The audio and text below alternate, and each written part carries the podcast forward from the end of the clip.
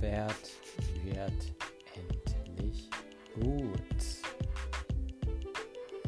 Herzlich willkommen zu einer neuen Ausgabe meines Podcasts. Heute mit Gast. Juhu. Ähm, heute mit einer Ausgabe, auf die ich schon so lange hinfiebe, weil ich mich so krass darüber freue. Heute ist uns jemand zugeschaltet. Ich möchte es nur ganz kurz beschreiben. Das schönste Thema der Welt. Heute geht es ums Schauspielen. Und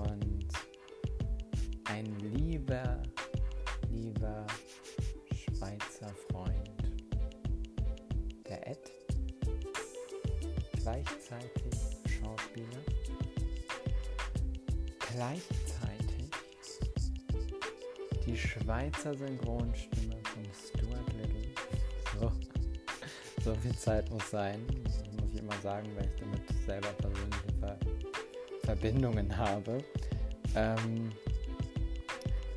und heute bei uns. Und ich hoffe, es wird ein ganz, ganz spannendes Gespräch. Ich will gar nicht mehr so viel labern. Ich wünsche euch sehr viel Spaß, einen regen Talk und let's go!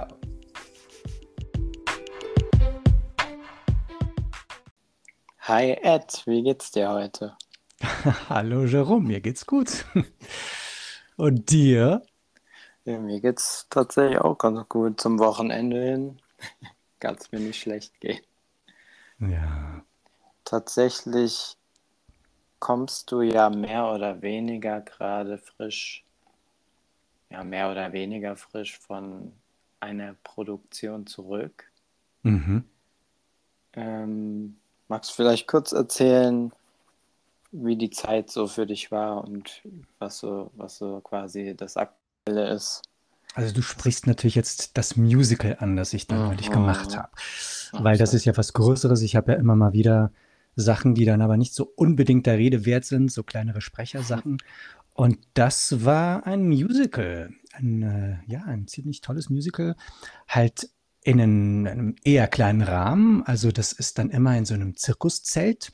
Ich habe da jetzt schon das dritte Mal mitgemacht. Und ähm, der, der Komponist und Autor des Stückes, der schreibt das alles, der sitzt auch als Bandleader in der Band und er und seine Frau, die stellen das Ganze auf die Beine. Also alle drei Jahre ein neues Stück. Halt so ein bisschen ortsansässig, das ist dann so am Bodensee in der Ostschweiz und ähm, ja, das kommt sehr gut an in der Region. Ist halt eher so ähm, auch regional. Das ist jetzt nicht so, dass das landesweit bekannt wäre, aber die machen recht gute Sachen. Und da war ich jetzt wieder drin und habe einen Bauern gespielt. Juhu. Zum zweiten Mal schon. Also letztes Mal, da war ich auch ein Bauer. Ich weiß nicht, ich würde mich jetzt nicht unbedingt gleich als Bauer sehen, so als erstes, aber warum auch nicht? Und das Lustige war dabei, dass, äh, dass es in zwei unterschiedlichen Epochen gespielt hat, also so quasi in der Gegenwart 2010 und dann in der Vergangenheit 1975. Und in der Vergangenheit, da war ich so ein eher jüngerer Bauer und dann in der Gegenwart so ein alter, äh, ein alter Sack im Altersheim, so mit Rollator und allem krassen. Also ich habe da so ein bisschen auch übertrieben, was das Altspielen anbelangt.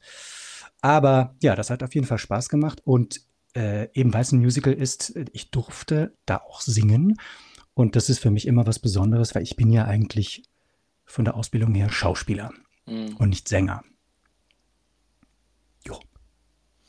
Ja, das klingt doch schon mal ganz schön. In der Regel, ähm, oder nicht in der Regel, du bist ja, ähm, ja, beziehungsweise kannst du, das ist jetzt wahrscheinlich weit ausgeholt, aber könntest du, wenn wir gerade sowieso bei deinem aktuellsten Spiel sind, uns einen kurzen Geschmack für alle, die dich zum Beispiel nicht kennen, äh, auf deine Vita geben oder so vielleicht die Highlights davon für dich persönlich?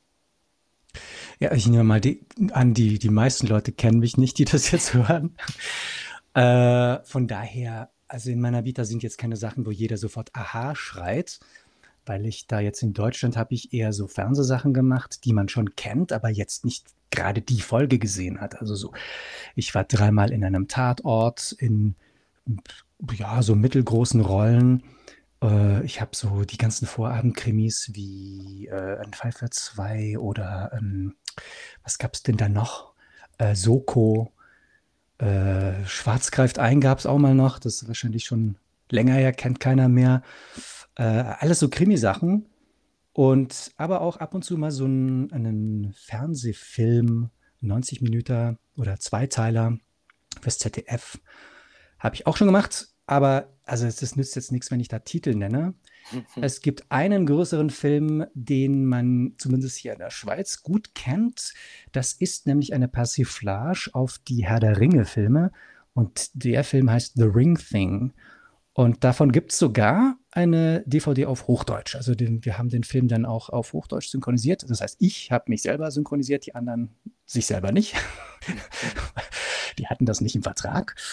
Und den gibt es also tatsächlich auch in Deutschland zu kaufen oder mieten oder was auch immer, wie man heute an die Filme kommt.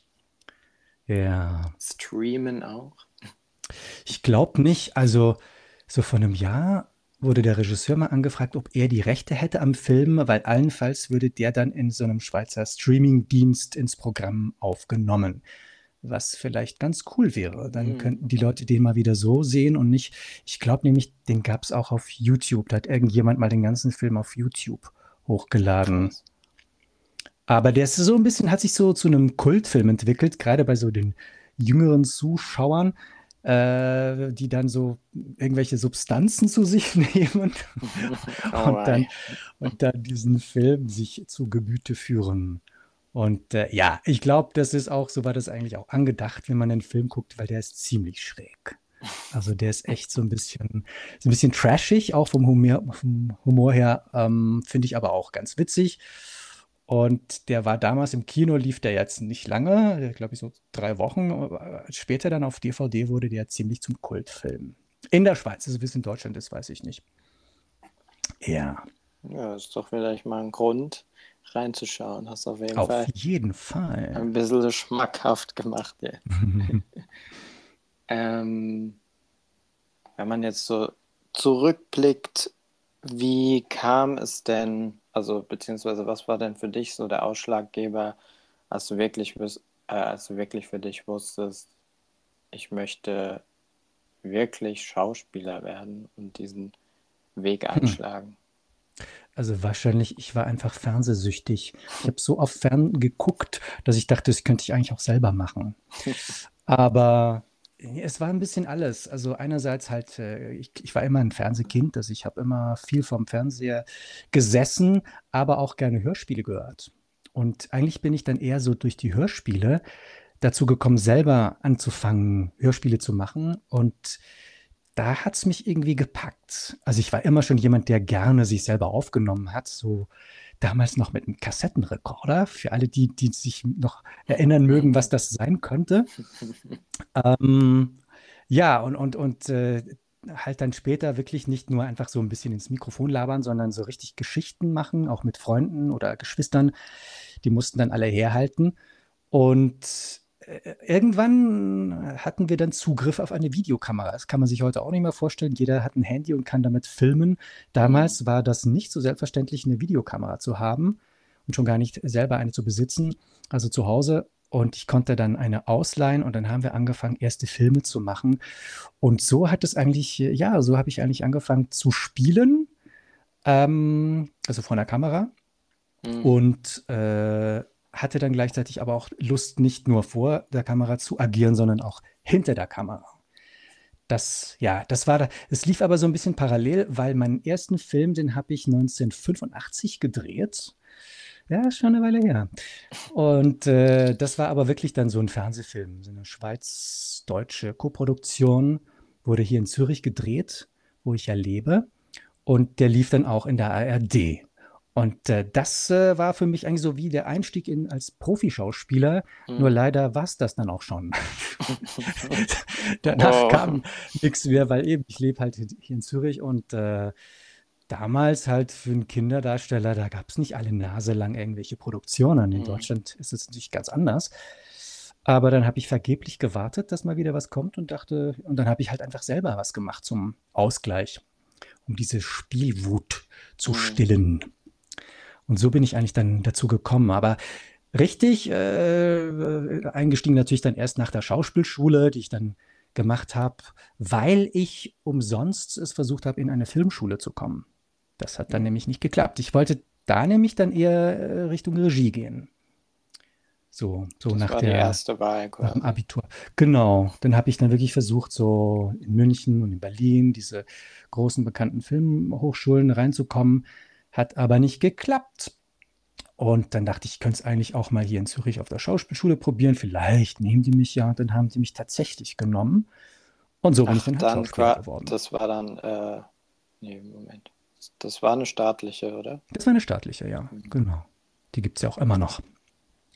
Das heißt, mit Talent bewiesen, was du drauf hast. Du, ich weiß nicht, ich glaube, ich war ein bisschen umstritten. Es war nicht so.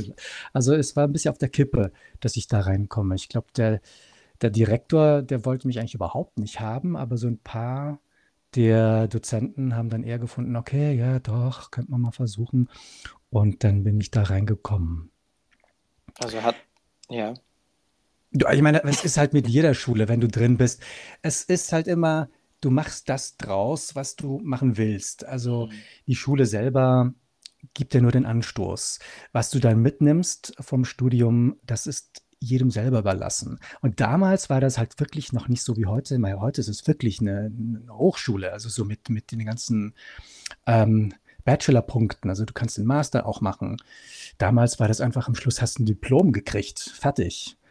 Ein Diplom, das nie irgendjemand mm. jemals sehen wollte von mir, weil es ist ein, ein, Stück Papier. Also wichtig ist gerade in dem Beruf, was du, was du kannst. Und dafür musst du ja doch jedes Mal hingehen und, und vorsprechen. Also bei den Theatern oder auch beim Film natürlich. Und da sieht man ja dann, was du kannst.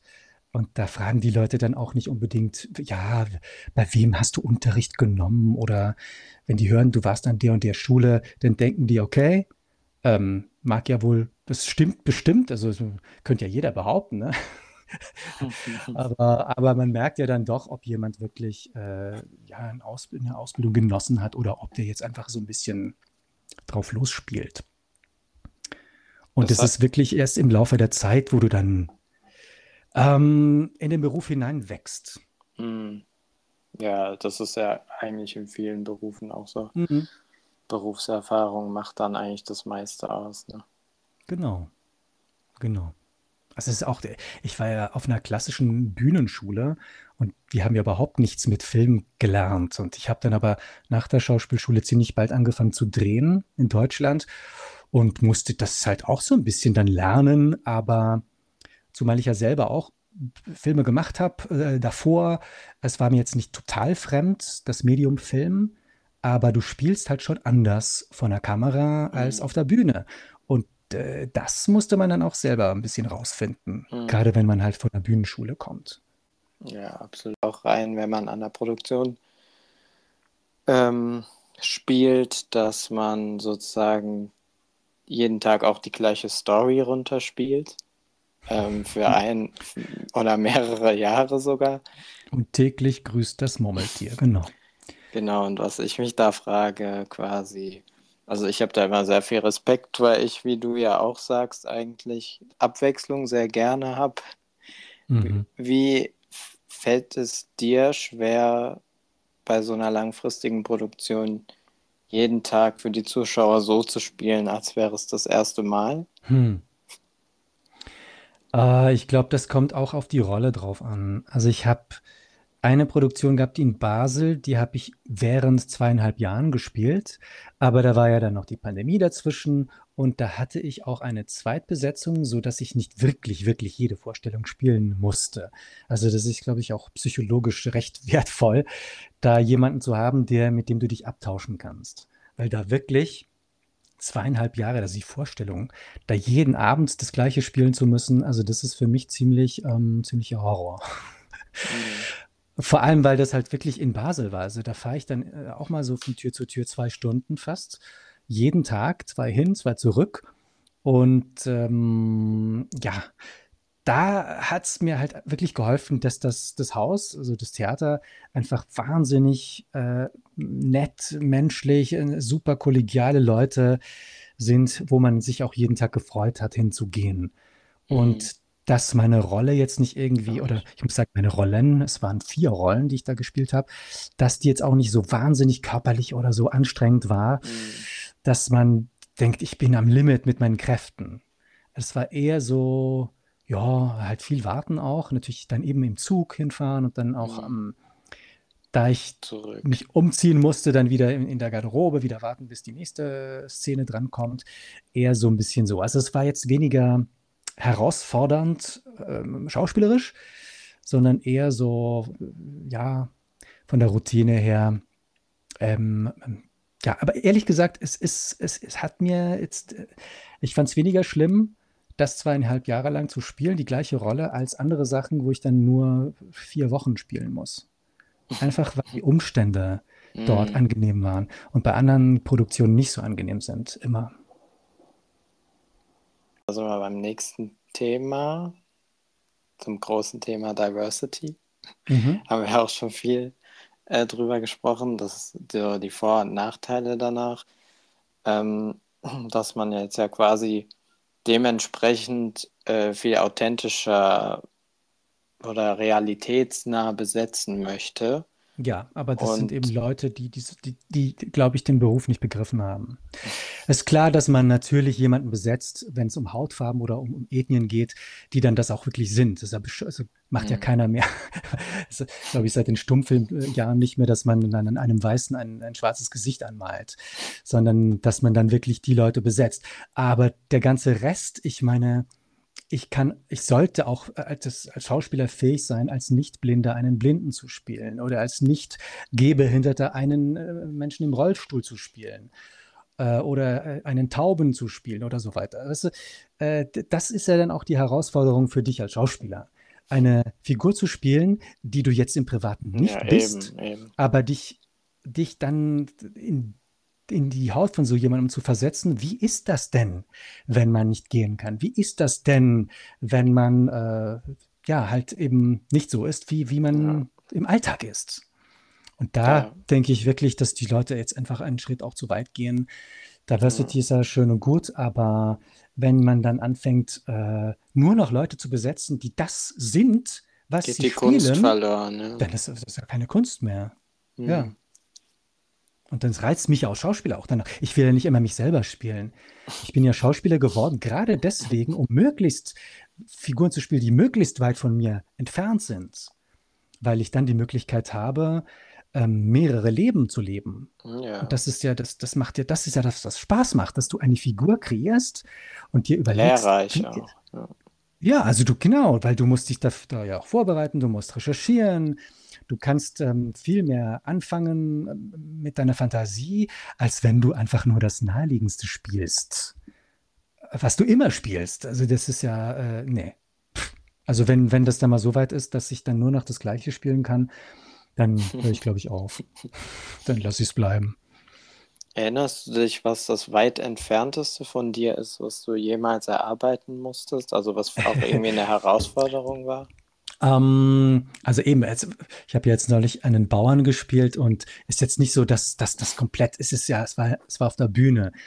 Aber so jetzt jemanden zu spielen, der so eine, eine, eine Körperlichkeit hat, weil ich bin jetzt kein, kein Mensch, der mit seinem Körper arbeitet.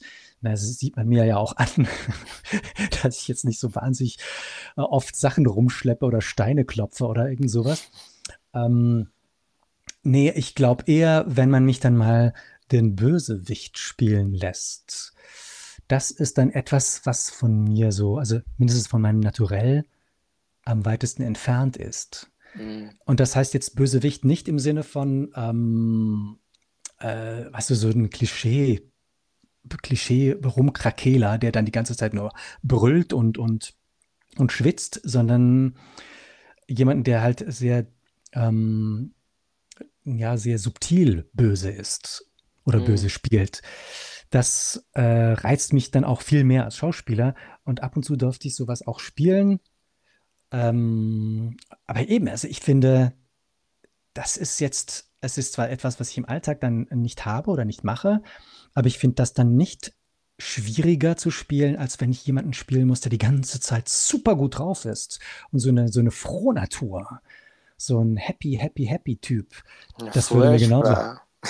Ja, ist wirklich, also deswegen Musicals, wo man ja ständig äh, singen und hüpfen muss, das ist für mich dann echt, äh, denke ich, oh Mann, jeden Abend so fröhlich auf die Bühne äh, zu hüpfen, ähm, das liegt mir eigentlich fast noch ferner. Das ist ja so, Auch wenn ja das eben, es ist auch immer so Overacting. Es ist ja irgendwie Ja, aber man denkt, das muss den Leuten ja ganz leicht fallen, so fröhlich zu sein. Aber das jeden Abend, immer und dann auch noch tanzen dazu.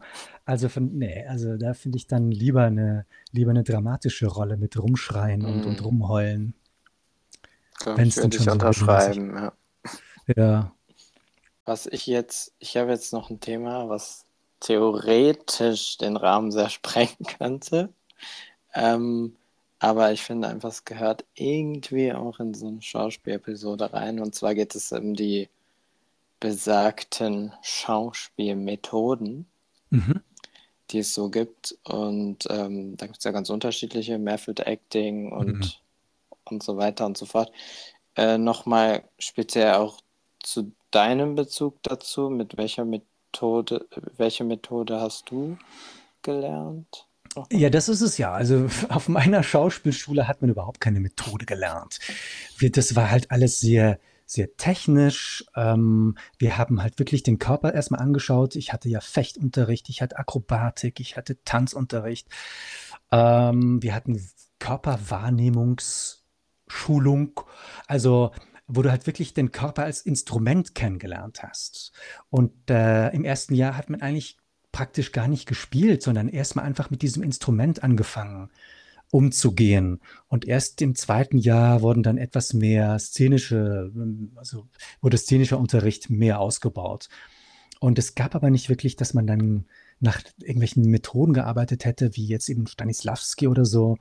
Das war halt wirklich, ähm, nee, das war nicht eine, das war nicht so eine Schule.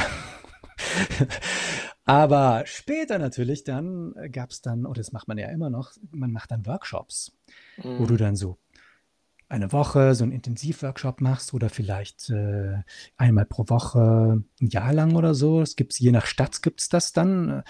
Oder du gehst zu einem, ähm, wo man sich dann so trifft, so Schauspieler sich treffen und, und äh, miteinander trainieren, nach einer gewissen Methode zum Beispiel. Das kann man dann alles machen und da lernst du dann natürlich immer wieder was Neues ja. dazu.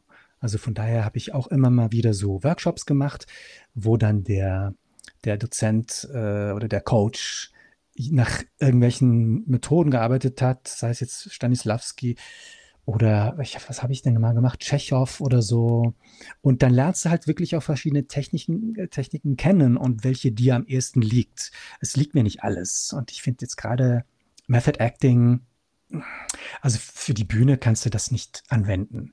Das ist dann wirklich äh, etwas, wo du dann ja so trainierst, wo du dann mit Triggerpunkten arbeitest auch. Mm. Also wo du dann Ach lange ja, das war trainierst, das, stimmt.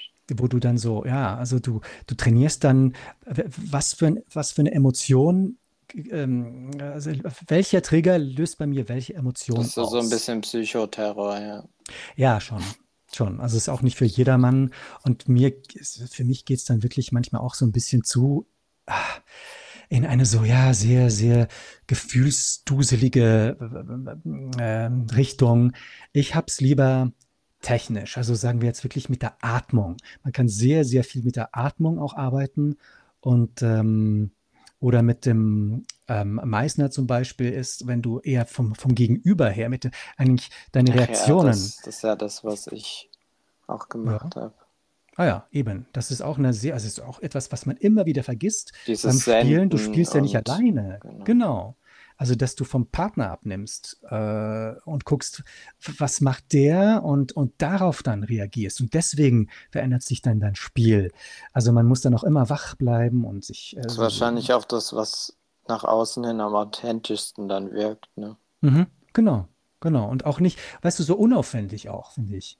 Ohne jetzt groß irgendwie was dann zu spielen, weil du denkst dann nicht an dich und was will ich für eine Wirkung erzielen. Das soll man sowieso nie, also an die Wirkung denken, weil dann ist es immer effekthascherisch. Aber viel natürlich auch mit Textstudium. Also da gibt es so viele Methoden und ähm, ich gucke da immer mal wieder rein und mache mal wieder so einen Workshop und auch zum Auffrischen. Aber viele Sachen lassen sich halt im Alltag nicht umsetzen. Also wenn ich jetzt eine, eine Werbung drehe und dann irgendwie sage, Moment, ich brauche jetzt erstmal eine Viertelstunde absolute Ruhe. Und dann muss ich mich zurückziehen in meinen Trailer. Und dann mache ich da irgendwelche äh, ja, Sinnübungen, Sinneswahrnehmungen. Da lacht dich wirklich jeder aus. Also es geht auch, also ich glaube, gerade in Europa ist das halt nicht so verbreitet wie jetzt in, in Amerika. Das kommt ja auch, das ist eher so in New York oder so ist das ja entstanden und, und äh, dann LA. Äh, da sind die Schauspieler, die viel mit dieser Technik arbeiten. Aber hier weniger. Hm. Wenn man sich jetzt den Schauspielberuf heute anschaut oder, oder du dir das jetzt anschaust und auch zurückschaust, was würdest du sagen? Also würdest du raten dazu, ähm, zum Beispiel, oder würdest du es wieder so machen, dass du dich heute wieder, würdest du dich 100% der Kunst verschreiben oder findest du es wichtig, was heute ja auch immer viele Leute einem zusagen, dass man, ja, mach doch vielleicht noch was Anständiges oder hab irgendwo noch ein festes Standbein oder sowas? Ähm, also ich glaube, wenn man einen Beruf wirklich machen will, dann muss man das voll und ganz wollen. Da muss man das wirklich, äh, man muss sich dem mit Haut und Haar verschreiben, weil äh, es ist nichts Leichtes. Es ist ein Beruf mit vielen, vielen Tiefschlägen und, und ähm, äh, Monaten der Unsicherheit. Äh, das muss man schon abkönnen, erstmal. Mhm. Also wenn du das nicht wirklich willst, dann mach es besser nicht.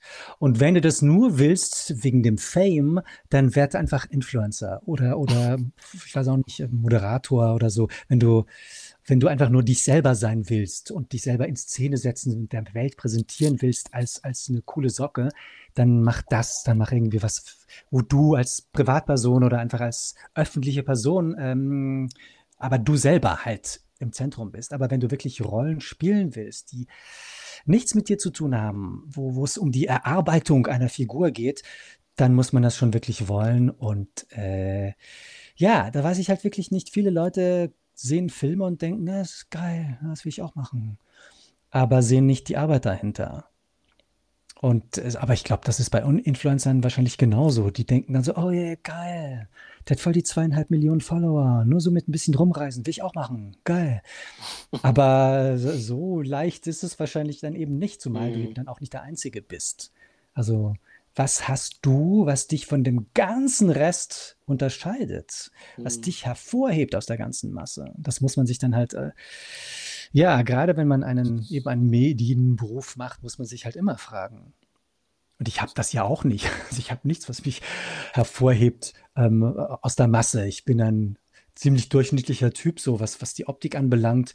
Was ich halt, was mein Alleinstellungsmerkmal ist, ist meine Vielseitigkeit. Also, dass ich halt wirklich ähm, vor der Kamera, auf der Bühne, hinter Mikrofon äh, bestehen kann und alles gleich gern mache auch. Äh, das ist, dass ich als Sprecher, sei es jetzt bei Synchronen oder bei Hörspielen oder bei Off-Kommentaren oder bei äh, ähm, Hörbüchern, dass ich da überall so ja gelernt habe, wie man das richtig macht. Ähm, ich glaube, das ist mein, mein Vorteil gegenüber anderen Leuten meine Vielseitigkeit. Aber so rein, rein vom Typ her unterscheide ich mich ja jetzt nicht von, von anderen Leuten. Jo. Ja. Aber es ist jetzt, also heute gerade jetzt mit den, mit den ganzen sozialen Medien, ist halt natürlich noch mal eine Schwierigkeitsstufe dazugekommen, dass ich natürlich damals noch nicht hatte und wo man sich mhm. dann heute fragen muss, muss ich das wirklich machen? Ich meine, ich mache den Job jetzt seit 38 Jahren und äh, damals ging es halt wirklich nur noch darum, gut zu spielen. Ja. Eine Rolle zu lernen. Und Aber ja, du musst. Ja, ja, ja, ja. Das genau. haben wir ja klar ja, ja. Äh, und weißt du, wenn, wenn man was hat zum Posten, dann finde ich das ja auch völlig okay, weil es ist ja auch ähm, in deinem Sinne, dass du Werbung machst für die Produktion, in der du gerade bist. Nur heute wird es quasi vorausgesetzt. Also ich habe jetzt da wieder geguckt, also viele Kollegen, die jetzt in einer neuen Musical-Produktion drin sind von mir, die, die, also, die posten jetzt schon seit Wochen und jetzt gestern war Premiere und dann posten sie Bilder und haben so richtige Videos zusammengeschnitten und jeder ein anderes. Und ich denke, wow, das ist aber auch voll die Gratis-Werbung eigentlich, die die da machen. Aber warum? Warum machen die das eigentlich? Weil sie das wollen, weil sie dann endlich froh sind, dass sie wieder Content haben für einen Channel oder weil denen die Produktion das gesagt hat. Weil es gibt wirklich Produktionen, die schreiben dir eigentlich schon von Anfang an vor, ja, aber du, ja, du musst dann aber schon, und jetzt machen wir gleich als allererstes, machen wir ein kleines, musst du so ein kleines Intro-Video machen, das laden wir dann so hoch auf unserem Kanal, der so heißt wie unser Musical, und dann musst du aber immer wieder was bringen. Und du denkst dann, sorry, aber das ist eigentlich nicht mein Job. Dafür habt ihr, ich meine, gibt es da irgendwelche ja, Medienleute bei euch im, im, im Haus, die das machen können oder sollen. Aber nee, das ist jetzt heute wird das wirklich verlangt von Leuten. Und je nachdem, also jetzt bei uns vielleicht weniger, aber in, in Hollywood, da wird dann schon auch geguckt, wie viele Follower hat denn eigentlich diese Darstellerin? Mm. Und dann wird halt wirklich nach Followern ähm, mm. besetzt und nicht unbedingt nach Talent. Und das ist dann ja. schon eine Entwicklung, ich glaube, das, das kommt schon in Deutschland auch ein bisschen ja. an. Ja. Ja, also bei mir ist jetzt, ich meine, ich habe immer schon meine, meine Showreels selber geschnitten und ich habe das auch immer gerne gemacht. Ich habe es auch für andere Leute, habe ich manchmal auch deren Showreels geschnitten. Und äh, ja, ich mache das ganz gerne. Und was halt jetzt heute auch immer mehr ist, sind natürlich die E-Castings. Vor allem seit mm. der. Pandemie. Also du wirst ja nie wieder, also nicht mehr eingeladen zu einem richtigen physischen Casting. Also ganz Viel verändert, ja. Also musst du das alles zu Hause machen. Und äh, ja, also im Grunde genommen mache ich das nicht ungern, aber oftmals ist das halt wirklich erschreckend, was die, also was die von mir verlangen für, für simplen Kram, wo du denkst, sorry, aber ich mache diesen Job jetzt schon, schon seit bald vier Jahrzehnten. Mhm. Und so eine Scheiße wollt ihr von mir sehen? Ich meine, hallo, das kann ja jedes, jedes dreijährige Kind. Das sind dann mhm. Sachen, wo du denkst, also das, das, das, also habe ich eigentlich überhaupt keine Lust, das jetzt zu filmen. Weil ja. ich habe ja auch ein Showreel, das kann man sich ja auch anschauen. Und äh, dann denkst du, wofür habe ich denn eigentlich all die ganzen Filme gedreht, die ganzen, die ganzen Jahre und mache dann immer wieder Showreels, wenn ich am Ende die simpelsten Sachen in die Kamera spielen muss, mhm. nur weil die jetzt das Gefühl haben, ja, wir machen ein E-Casting. Jetzt spiel mal fröhlich, sag mal ganz fröhlich. Ja, und jetzt mal ganz traurig mal ganz traurig gucken. Ja, super. Und, und, dann musst du so Emotionen in die Kamera spielen, wo du denkst, ja, und, und warum soll ich jetzt da fröhlich sein? Was mhm. ist dann die Motivation dahinter? Weißt du, so, da merkst du auch, das sind auch Leute, die haben keine Ahnung, was Schauspielerei eigentlich ist. Und, und was die wurden Beruf jetzt einfach eingeteilt. Heute du machst heute mal A-Casting. Genau. Nein, die, das sind ja oftmals auch Leute, die haben äh, mit Casting ganz wenig am Hut. Das sind Produktionsfirmen, mhm. weißt du, die dann auch selber halt die Leute suchen. Das sind nicht hauptberuflich Caster oder Casterinnen, sondern einfach, ja, Produktionsfirmen. Da muss ja genau, irgendeiner muss jetzt halt äh, Leute suchen. Und dann oftmals, wenn das dann öffentlich ausgeschrieben ist, da kann sich ja auch jeder melden. Ne, da, mhm. da stellst du dich als ausgebildeter Schauspieler dann in die gleiche Reihe wie irgendwelche Hobby-Schauspieler, möchte gern mm. Schauspielerinnen und Schauspieler und denkst, äh, boah, also eigentlich möchte ich gar nicht. Aber ja, wenn halt dann sonst gar nichts kommt, dann musst du halt auch sowas machen. Und da ist es halt wirklich dann, ähm, ja, wie sehr willst du dich selber vermarkten und sind hinterher dann auch noch, wenn du dann was gedreht hast, da eine Story draus machen oder ja, Werbung. Also wenn ich eine Werbung für ein Produkt mache und die dann auf, auf meinem Instagram-Kanal bringe, dann mache ich ja auch wieder Werbung. Werbung. Ich ja, mache Werbung für dieses. Besteht aus und du Werbung. denkst, also eigentlich will ich ja Werbung für mich machen und nicht jetzt für dieses Produkt. Also jetzt äh, auf meinem Channel. Nee, das ist halt eine, eine Richtung, wo ich ja auch nicht weiß, wie sich das noch weiterentwickelt. Mhm. Besser ähm, Ja, weil, weil, ähm, das hat eigentlich ja nichts mehr zu tun mit meinem Beruf, weil das, hm. seien wir ehrlich, du spielst ja dann auch nicht gut. Also wenn ich zu Hause bei mir die Kamera aufstelle und da ist ja dann niemand. Das ist, ja das ist, das, das ist genau Feedback, das ne? Thema, was ich gerade tatsächlich auch ansprechen wollte für mich und anscheinend ja für dich auch. Ist, für mich ist immer wichtig, dass man irgendwie so ein irgendwie so wie so ein Spiegel hat oder irgendwie eine Reaktion oder sowas. Mhm. Wenn man so selber ins Leere dreht, das finde ich auch irgendwie ganz furchtbar. Das kann ich mir auch kaum selber anschauen. Echt? Mhm. Ja, nee, also da finde ich dann schon, ähm, das, genau das Anschauen ist dann halt auch das Entscheidende, weil du musst ja den richtigen Take auswählen. Ja, okay. den, also du hast ja dann so ein Briefing und dann denkst du, okay, okay, ich darf nichts vergessen, weil oftmals überlese ich dann auch Sachen. Und dann, oh fuck, jetzt habe ich, ah, das habe ich jetzt, ah, ist egal, ich lasse jetzt so drin. Aber du willst ja dann doch den besten Take mhm. auswählen.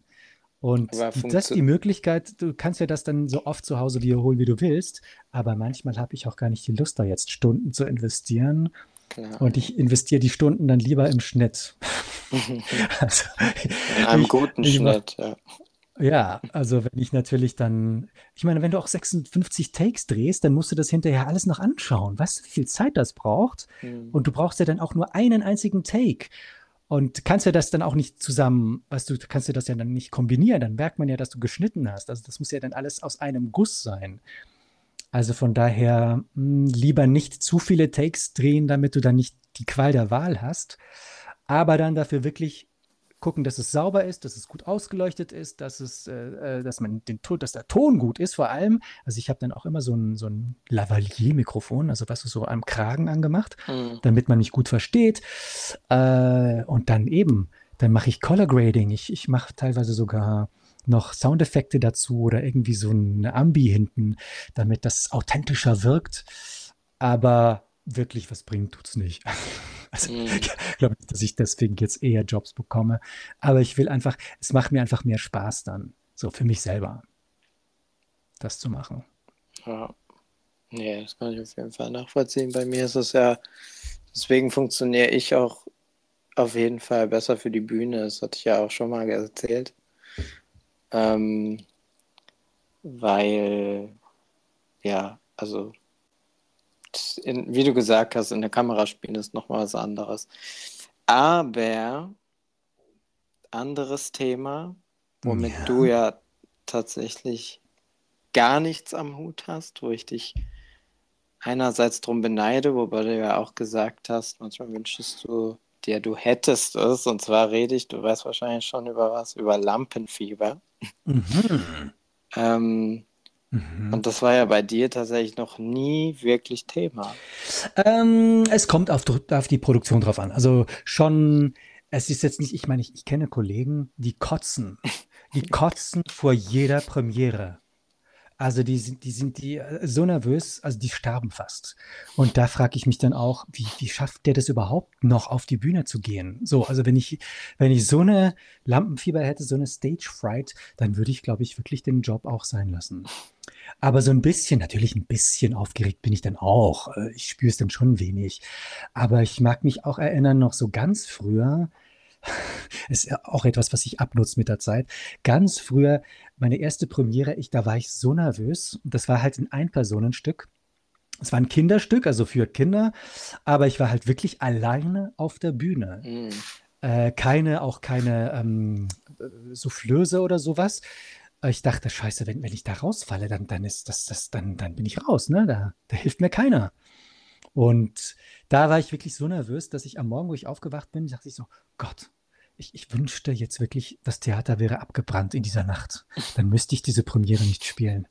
Ich war so nervös. Und das war ja auch schon nach der Schauspielschule. Ich meine, wir hatten ja schon in der Schauspielschule hatten wir auch schon Aufführungen mhm. und Vorsprechen, all die ganzen Sachen. Aber im Laufe der Zeit habe ich das Gefühl, hat sich das etwas gelegt. Und es eben, es kommt darauf an, was es ist. Also wenn ich jetzt in dem Theater, was ich jetzt da neulich gespielt habe, da waren so knapp 400 Zuschauer drin.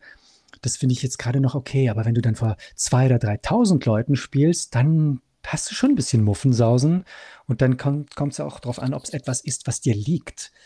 Als ich dann in, in, äh, in Zürich ein großes Musical gemacht habe, wo ich dann die Haupt, ja, so quasi die Hauptrolle hatte, und einen Song nach dem anderen und du dann so denkst, boah, das ist ein Riesentheater. Es war zwar immer nur halb gefüllt, nicht mal, aber trotzdem, also so, wenn du dann so in den Zuschauerraum blickst und der ist dann so riesengroß, mhm. da hast du schon ein bisschen Respekt vor. Wobei ich da was sagen muss, ich weiß nicht, also bei mir ist es, glaube ich, also ich habe das Gefühl, es ist, es kann auch andersrum sein, weil ich habe so das Gefühl, in der Masse ver verliert sich vieles halt auch mehr. Ne? Also wenn du, wenn du jetzt wirklich zum Beispiel, keine Ahnung, zehn Leute da sitzen hast, mhm. die du theoretisch alle anschauen kannst und die dich anschauen und du mhm. wirklich sofort siehst, was passiert mhm. da an Reaktionen und so, mhm. das kann auch ganz, also das kann auch schlimm sein. Ja, ich würde dann ja niemals den Leuten in die Augen gucken. nee, da wäre ich gleich raus. Das ist also keine Chance. Ich habe ja mal dann ein Stück gespielt, so in einem wirklich in einem Kellertheater, also so wirklich 50 Zentimeter von den Leuten entfernt. Und wenn du dann die Leute, also wenn du gesungen hast, du konntest gar nicht anders. Du musstest die Leute angucken. Und da hatte ich, da hatte ich wirklich den übelsten Hänger. Ich wusste nicht mehr, wie es weitergeht. Ich habe einfach aufgehört zu singen. Und zum Glück hat dann der, der Techniker im Licht gemerkt, oh fuck, fuck, er hat einen Hänger. Und er hat einfach Black gemacht. Ich wusste nicht mehr, wie es weitergeht. Weil, weil mich die Leute so angeguckt haben und du glaubst nicht, wie die Leute aussehen, wenn sie dich anschauen. Also ich weiß nicht, ob das den Zuschauern bewusst ist, was die für Gesichter machen, wenn die da so sitzen und dich anglotzen. Ich, wahrscheinlich mache ich selber dann auch so ein Gesicht, wenn ich im Zuschauerraum sitze und die Leute auf der Bühne anschaue. Aber es ist kein schöner Anblick, glaub mir. Die Leute, weißt du, sie, sie gucken dann teilweise fast so ein bisschen gelangweilt oder mitleidig oder so se selten gerührt. Nee, nee, also man sollte da wirklich nicht in die Gesichter schauen. Ganz, ganz zum Schluss erst beim Applaus. Und da ja, hilft es halt wirklich, ja wenn das eine große Bühne ist, wo du dann halt so einen Spot hast von weit weg, der dich dann so blendet, dass sowieso alles nur eine schwarze Wand ist dass du allenfalls vielleicht den allerersten die vorderste Reihe siehst, aber wenn du ins Ferne blickst, dann siehst du sowieso nur schwarz. Also von daher. Und bitte, und bitte nur Standing Ovations, wenn es wirklich oh, gut ist. Ne? Gott, hör mir auf mit Standing Ovations. Ich hasse Standing Ovations. Das ist so eine Saumode. Das hat sich jetzt auch eingebürgert, vor allem bei Musicals, dass egal was es war und wenn es noch so grottig war, dass immer irgendeiner im Publikum das Gefühl hat, ich muss jetzt aufstehen und klatschen. Ja, ich muss jetzt aufstehen. Und dann machen alle anderen mit und stehen alle auf. Dabei war es eine Katastrophe. Ich meine, Standing Ovations ist für mich wirklich nur dann verdient, wenn das eine absolut herausragende, ich meine, so eine Once-in-a-Lifetime-Performance war. Wenn jemand eben eine Lifetime Achievement Awards bekommt oder sowas, oder einen Nobelpreis oder irgend sowas, weißt du, da, ja, da ist eine Standing Ovation angebracht. Aber an einem stinknormalen Abend, einfach so, mal, okay, das, das Stück ohne Fehler durchgespielt oder nicht mal, aber da braucht man doch noch keine Standing Ovation zu machen, immer. Das, das muss aufhören. Können wir nicht eine Petition einreichen? Das ist ja etwas, was im, also was momentan jetzt sehr, sehr präsent auch einfach in den Medien stattfindet. Und zwar ist es Frauen in der Kreativbranche, mhm. ähm, die es tendenziell, das ist der Wortlaut, äh, quasi immer schwerer haben als Männer. Ähm, was ist, äh, was ist mit diesem Thema persönliche Erfahrungen gemacht oder kannst du dazu irgendetwas hm. sagen, wie du das so erlebt hast? Also ich gucke jetzt auch bei kennt. Filmen immer so im Abspann, was wer hat da so mitgemacht. Hm. Und gerade jetzt in den letzten Jahren siehst du da sehr, sehr viele Frauen. Also ähm, äh, teilweise auch wirklich, wo du das Gefühl hast, die Produktionen haben sich äh, das auf die Fahne geschrieben, da wirklich Gleichberechtigung, dass 50-50 die Jobs vergeben werden, also quasi eine, eine Quote erfüllt wird. Ähm, wo ich mich dann halt auch bei Quoten frage ich mich generell, äh, ist das sinnvoll, weil es wichtig ist ja, dass der Job gut gemacht wird, egal von wem, ob mhm. das denn jetzt ein Mann oder eine Frau ist. Aber es hat sich schon sehr viel verändert. Ähm, also viel mehr Regisseurinnen, obwohl ich habe schon damals, als ich angefangen habe, habe ich immer auch schon mit Regisseurinnen gearbeitet. Das war nie, also war jetzt für mich nie ein Unterschied, wo ich dann gedacht hätte, wow, endlich mal eine, eine Regisseurin, mhm. weil das von Anfang an hatte ich dann, gab es beides drin. Was natürlich noch dazu kommt, ist, und das ist bis, bis heute ja so, dass einfach viel mehr Frauen auch in den Beruf rein wollen. Männer wollen vielleicht lieber Fußballer werden oder hm. Lastwagenfahrer, ich weiß es nicht. Äh, aber bei den künstlerischen Berufen, gerade bei, bei darstellerischen Berufen, waren immer mehr Frauen. Auch auf der, an der Aufnahmeprüfung hast du es halt auch gesehen. Viel mehr Mädchen als Jungs, die da sich beworben haben. Und ähm, ja, so gerade was das Rollenangebot anbelangt, in der klassischen, im klassischen Theater, da war es halt immer, dass du als Mann eher eine Chance hattest auf eine Rolle als, als mhm. Frau. Aber ich, das hat sich schon jetzt alles stark verändert. Und eben da hat die Diversity sicherlich dazu mitgeholfen. Mhm. Ähm, ja. ich, ich weiß jetzt nicht, ob das jetzt, also ich persönlich bin ja keine Frau, also von daher kann ich nicht sagen, dass ich damit, äh, dass ich davon betroffen wäre. Auch nicht, dass ich jetzt weniger Jobs äh, hätte, weil jetzt mehr Frauen vor der Kamera, glaube ich jetzt auch nicht. Ähm, Aber die nee. Bezahlung ist wahrscheinlich auch eine andere. Ne? Aber das kann, kannst du jetzt hm. halt nicht so beurteilen. Also ist jetzt gerade bei Sprechern, Sprecherinnen, Sprecher, die verdienen das Gleiche. Mhm. Also ganz klar, weil die arbeiten nach dem Tarif, den der Sprecherverband vorschreibt. Und da hätte ich jetzt noch nie gehört, dass eine Frau weniger verdient hat als ein Mann. Also bei Werbung oder so. Nee. Und bei Drehen, ich glaube, ich weiß nicht, also vielleicht, wenn du ein Star bist oder so, dann mhm. kann man dann damit argumentieren, ja, aber ich bin berühmter oder beliebter als meine Kollegin zum Beispiel und deswegen muss ich mehr verdienen und das dann so durchsetzen kann. Aber da musst du dann halt schon wirklich, musst du argumentieren mit deinem Star-Status. Aber ob jetzt Frauen grundsätzlich weniger Tagesgage bekommen als Männer, das könnte ich jetzt nicht sagen. Hm. Wüsste ich auch nicht. Wäre auch natürlich absolut nicht in Ordnung. Ähm, ja, nee, kann ich leider nicht sagen. Äh, ich weiß ja, dass du, du hattest ja auch mal, schon länger her auf jeden Fall, aber es gab doch auch mal eine tägliche Serie, in der du dabei warst. Richtig? Ich habe mit einer Sitcom mitgespielt. Die lief ja täglich. Vielen Jahren. Nee, nicht täglich. Ah, okay. Sitcom ist einmal in der Woche. Ah, okay. Mhm. Aber Du spielst ja quasi über, wie lange hast du diesen Charakter dann gespielt? Während fünf Staffeln, also fünf Jahren. Das bedeutet, das ist ja dann auch nochmal eine ganz andere Arbeit. Also wir haben gerade ja so ein bisschen, wenn man auf der Bühne zwei Jahre irgendwie das gleiche Stück spielt, aber ähm, da passiert ja auch quasi immer der gleiche Text. Aber bei so einer Sitcom ist es dann ja so, dass sich die Rolle auch vielleicht weiterentwickelt oder äh, verändert oder mhm. ich meine, die, man steigt da ja richtig in so ein Leben, was irgendwie auch am Laufen ist, ein. Ähm, ist es da leicht, sich abzugrenzen und jeden Tag in so einen fremden, also wie hält man sich da quasi auch so psychisch gesund und driftet nicht irgendwie ab, wenn man so jeden Tag in so eine Rolle reinschlüpft und dann zu Hause hm. wieder man selber ist? Aber die war ja, glaube ich, auch eher so witzig und nicht Genau, wirklich also es war halt wirklich jetzt eine, nee, das war wirklich eine Sitcom und eigentlich fast schon Richtung Boulevardtheater. Also es war, da war wenig Naturalistisches dabei. Und von daher habe ich meine, meine Figur, die ich gespielt habe, war wirklich sehr ähm, ein bisschen übertrieben, äh, wirklich sehr stark gespielt, also eine, eine klar erkennbar gespielte Figur die ich aber sehr, sehr gerne gespielt habe. Und viele Leute haben dann auch manchmal gesagt, ähm, du bist schon wieder voll in deiner Rolle. Wenn ich, also was im Privaten, obwohl ich noch gar nicht, also ich habe da überhaupt nicht gespielt, aber das hatte vielleicht schon auch ein bisschen ein Stück von mir mit drin. Ein, ein bisschen ein übertriebenes Stück, was ich dann selber so ein bisschen ad absurdum geführt habe. Aber ich glaube, da war wirklich das Schwierige. Ja, wie du sagst, die Figur hat sich natürlich über die Jahre auch ein bisschen entwickelt, ist natürlich im Kern immer der gleiche Trottel geblieben. Das, das war wirklich so ein, ein, ein Dofi. Also das war wirklich so, er war eigentlich so, äh, er war nicht sehr der, so sehr der hellste, aber wäre halt wirklich ein, ein liebenswerter Charakter.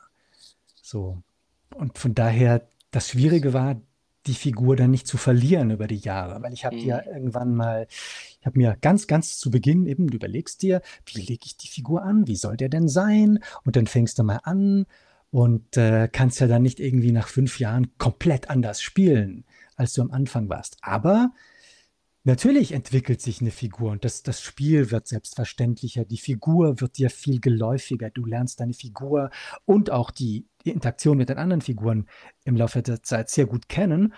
Und von daher ist es dann eher das Schwierige, das nicht zu verlieren und immer wieder sich so ein bisschen auf ein Reset, sich auf das Basic zu besitzen, äh, besinnen, was du, weißt du, was ganz zum Ursprung da war, wie du die Figur kreiert hast. Ja, über die ganze Zeit. Aber eben, also ich glaube, wenn du jetzt was spielen würdest, eine Serie, eine Dramaserie, wo du dann jeden Tag irgendwie in einer psychischen Anstalt spielen müsstest, das wäre sicherlich schwieriger dann über fünf Jahre hinweg. Hm. Hm. Gibt's, gibt's sowas, falls das jetzt irgendwie Leute auf den Geschmack gebracht hat, noch zum Nachschauen oder gibt es die nicht mehr zu finden? Da gibt es auch eine DVD-Box. Aber oh. ich glaube kaum, dass ähm, ja, mit allen Folgen. Aber ich glaube kaum, dass man die in Deutschland äh, bekommt und äh, verstehen würde man das auch nicht. Es ist nämlich in Dialekt. Auf ah, Schweizerdeutsch stimmt. gespielt. Stimmt, ja. das ist auch immer was, was ich total, also für mich ist es so selbstverständlich. Und dann fällt mir immer auf, ja, der Ed redet ja gar nicht so, also die meiste Zeit des Tages eben nicht so, wie wir miteinander reden. Genau, die meiste Zeit des Tages rede ich überhaupt nicht. Oder so, ja.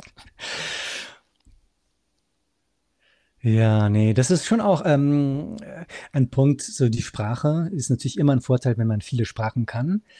Ähm, ich habe auch mal eine Zeit lang versucht, also nicht wirklich versucht eben, aber so im angelsächsischen Raum, da war vielleicht so mal die Idee, dass man, dass man da mal äh, nach Los Angeles geht und mal guckt, ob man da vielleicht einen Agenten findet.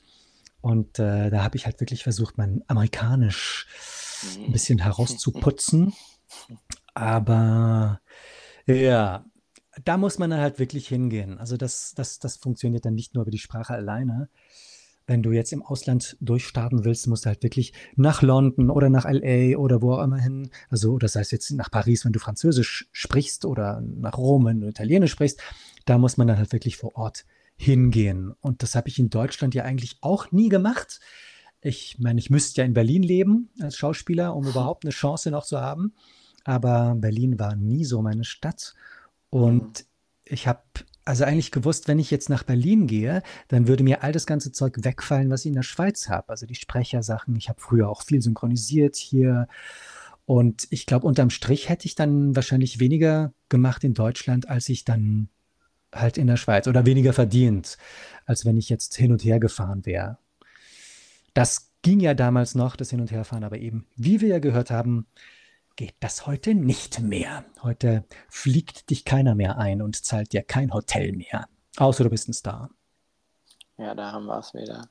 Ja. ja, ich bin auf jeden Fall schon mal super dankbar, dass wir eben heute auch abseits von dem Oberflächlichen, dass, dass man denkt, jeder Schauspieler ist ein Star oder äh, ist irgendwie prominent und äh, man kann dann nur diese Arbeit machen oder so, ähm, dass wir äh, ja dass wir das als Kunst und wirkliche Arbeit, äh, vor allem als Kunst, äh, den Leuten näher äh, bringen konnten, hoffentlich. Aber zu dem, was du gerade sagst, auch nochmal die Frage, warum denkst du, dass das Phänomen Star, was eigentlich ja sehr abstrakt ist, dass man zu irgendwas man als Mensch sich danach irgendwie sehnt oder warum das so gut funktioniert, dass man zu irgendetwas Übernatürlichem aufschaut. Warum glaubst du, dass das als diepe mhm. Frage so gut mhm. bei Menschen funktioniert? Mhm. Mhm. Ja, also sicherlich äh, eine Faszination verbunden mit einer Person. Du, du magst ja jemanden, also sind ja nicht alle Fan vom gleichen Star. Du suchst dir ja aus, von wem du Fan sein willst und hast dann eine, ein, wie eine Beziehung zu dieser Person, zu diesem Übermensch und tust den also irgendwie ja auch dann so verherrlichen oder gottähnlich anbeten. äh, je nach Grad ne? des, des, des Star, Star Fan, Fandoms. Aber ich glaube schon, äh, es hat halt auch mit dem, wenn jemand etwas Einzigartiges macht, etwas kann, ähm, dich verzaubern kann mit seiner Kunst, dann verehrst du den natürlich mehr, als wenn das einfach jetzt der Straßenkehrer ist, den du halt ja auch regelmäßig mhm. siehst, aber jetzt vielleicht weniger Fan bist von. ähm, und wir Menschen, ja, wir wollen, wir brauchen Idole, wir brauchen irgendwie ja, wahrscheinlich früher waren es die Heiligen, die du dann so angebetet hast. Und heute sind es halt äh, Personen des öffentlichen Lebens. Ja, eben, das war schon sehr früh irgendwie vertreten, ne? Das ist der Mensch irgendwie. Ja, so Unerreichbare, äh, etwas Unerreichbares, ähm, aber anzubeten und es dadurch dir ja auch näher zu bringen. Also, ja, und dennoch weiß man ja, das sind ganz normale Menschen eigentlich. Menschen wie du und ich, aber teilweise halt eben doch nicht, wenn du jetzt jemanden kennenlernst und merkst, wie die dann so sind. Es sind halt schon oftmals Leute mit einem sehr, sehr starken Charisma, die dann so mhm. zu Stars werden. Und das werden sie ja nicht von ungefähr. Einerseits ist es ihre Fähigkeit, gut zu spielen oder gut zu singen oder einfach ihren Job gut zu machen vor der Kamera oder auf der Bühne, aber auch wie sie halt ähm, sind wenn du sie persönlich kennenlernst, dann merkst du, dies, das ist wirklich jemand, der gehört auf die Bühne, der gehört vor die Kamera. Das ist jemand, äh, der das, der das richtig lebt, also der, der dafür geboren ist. Und da finde ich es dann auch richtig, wenn so jemand Erfolg hat. Bei mir, hm, ich weiß nicht, ob ich jetzt das sagen würde, ich bin dafür geboren. Ich mache das zwar gerne, aber ich könnte mir andere Sachen auch vorstellen. Ähm, ich, ich bin auch nicht Schauspieler geworden, weil ich ein Star werden wollte, sondern eben, weil ich andere Figuren, andere Leben leben wollte oder andere Menschen spielen wollte. Und äh, wenn jemand beides kann, also gerne ein Star ist oder sein will und gleichzeitig aber auch noch einen guten Job macht, dann ist das für mich völlig okay. Wenn jemand aber nur ein Star sein will, weil er dann seine Fresse überall sieht, dann muss ich sagen, ähm, das reicht nicht das reicht nicht auf die Länge, äh, das interessiert auch irgendwann nicht mehr. Du musst den Leuten ja noch was bieten. Es gibt ja schon Leute, die sind einfach berühmt, weil sie berühmt sind, die Kardashians zum Beispiel. Aber das ist ja dann alles auch eine Vermarktungssache. Die machen das ja auch geschickt, wie sie sich vermarkten, auch wenn sie eigentlich gar nichts können. Aber das wäre nicht mein, mein Ziel und meine Motivation, Schauspieler zu werden. Würde ich auch jetzt nicht unbedingt als erstes den Leuten raten. Ich weiß nicht, ob das denn so erfüllend ist auf die, für ein ganzes Leben. Wobei es ja heute die Plattform tatsächlich mehr denn je gibt, weil du das ja gerade so ein bisschen ab, ja, abgesprochen hast, aber dieses, diese Trash-Formate laufen ja besser denn je und irgendwie Leute, die dann dort als Stars betitelt mhm. sind, sagt man, habe ich noch nie gesehen irgendwie. Mhm. Ja, ist auch besser so wahrscheinlich, weil wenn du siehst, wie die, wie die sich selber bearbeiten auf Instagram, ihre Fotos, du würdest sie wahrscheinlich nicht wiedererkennen. Aber eben auch da ist es so viel Schein, mehr Schein als Sein. Gerade jetzt auch durch die sozialen Medien, dass Leute sich zu was aufbauen, was sie gar nicht sind. Und ich fände das aber auch wirklich anstrengend, das im, im, im realen Leben dann durchziehen zu müssen. Hm.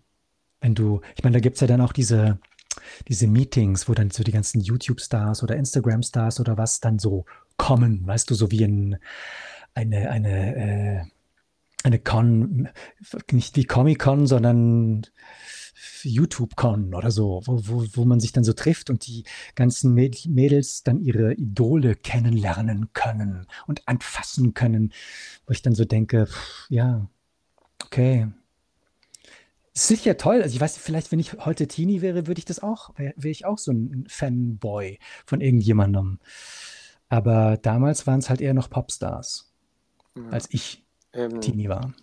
Zu wem du so aufgeschaut hast, das war ja Michael Jackson, so am ja. ehesten, ne? Ja, das war halt in den 80ern, gab es keinen Weg an Michael Jackson vorbei. Das war nicht, das war unmöglich. Das war halt wirklich eine Figur. Gerade mich hat er so fasziniert wegen seinen coolen Musikvideos und, äh, und, und wegen dem Werwolf-Video. Und es war ja nicht mal ein Werwolf, es war ja eine, eine Wehrkatze. ähm, weil ich damals so schon so Horrorfilme geliebt habe.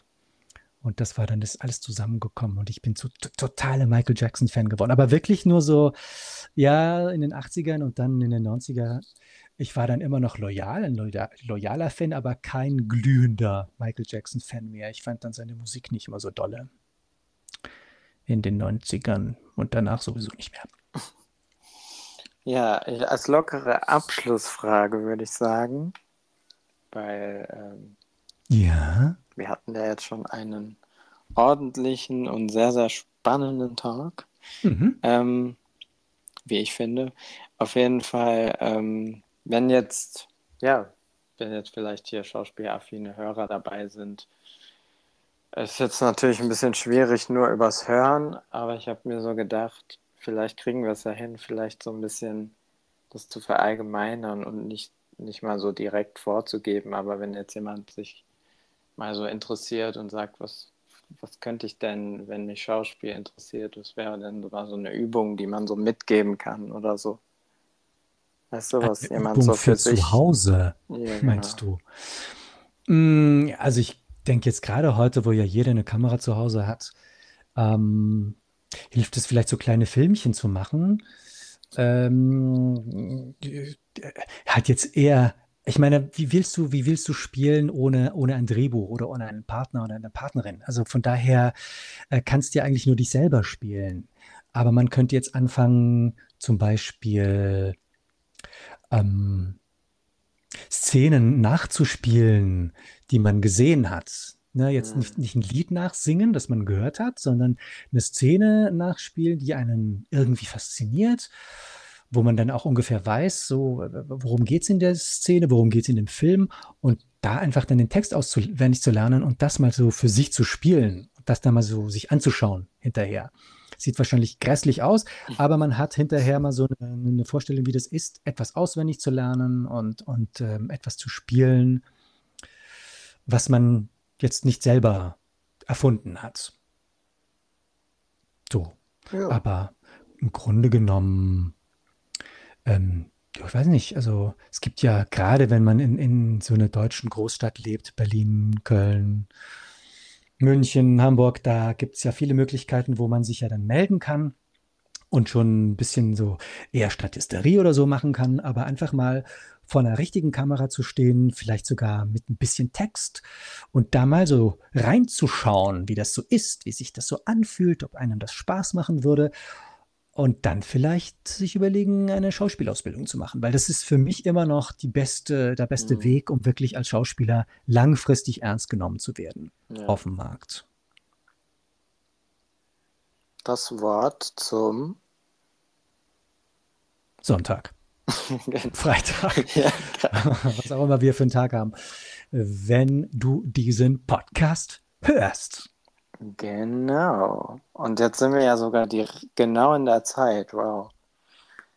Dann ähm, bin ich dir auf jeden Fall super dankbar für diese Schauspielepisode, auf die ich wirklich mich sehr gefreut habe, die wir wirklich, auf die wir Mhm. lange hingefiebert haben.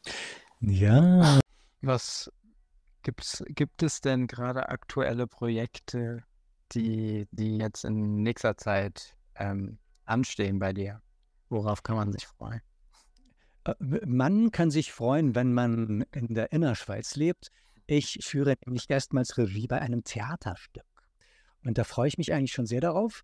Es ist zwar, also in Anführungszeichen zwar eine Laientheatergruppe, aber da ich ja noch nie Theaterregie geführt habe, ist das für mich ja eine gute Fingerübung, also zu gucken, wie fühlt sich das denn an, mal die Seiten zu wechseln und mal beim Theater, ja, im, im, im Regiesessel sozusagen zu sitzen und die Anweisungen zu geben den Leuten und nicht umgekehrt. Da freue ich mich sehr darauf, aber da ist die Premiere dann erst im nächsten Jahr, erst im Januar. Da haben wir schön viel Zeit, das Ganze jetzt noch zu proben. Looking forward. Mhm. Ja, ich freue mich auch schon sehr drauf. Da wünsche ich dir auf jeden Fall äh, viel Erfolg Danke sehr. Und ganz viel Spaß und vielen lieben Dank, dass du heute äh, zu Gast im Podcast warst. Ja, das heißt so, habe ich sehr gern gemacht und hat auch Spaß gemacht. Ciao, ciao. Tschüss, Jerome, mach's gut.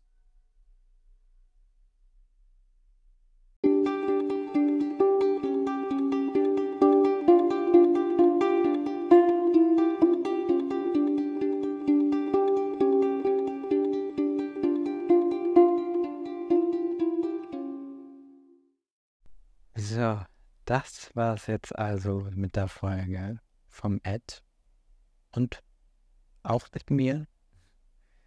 Ähm, ich danke euch fürs Zuhören. Selbstverständlich werden alle Social Links zu ihm für euch nochmal hier und da zu finden sein, in der Beschreibung etc., dass ihr auschecken könnt, was der Ad sonst alles so macht.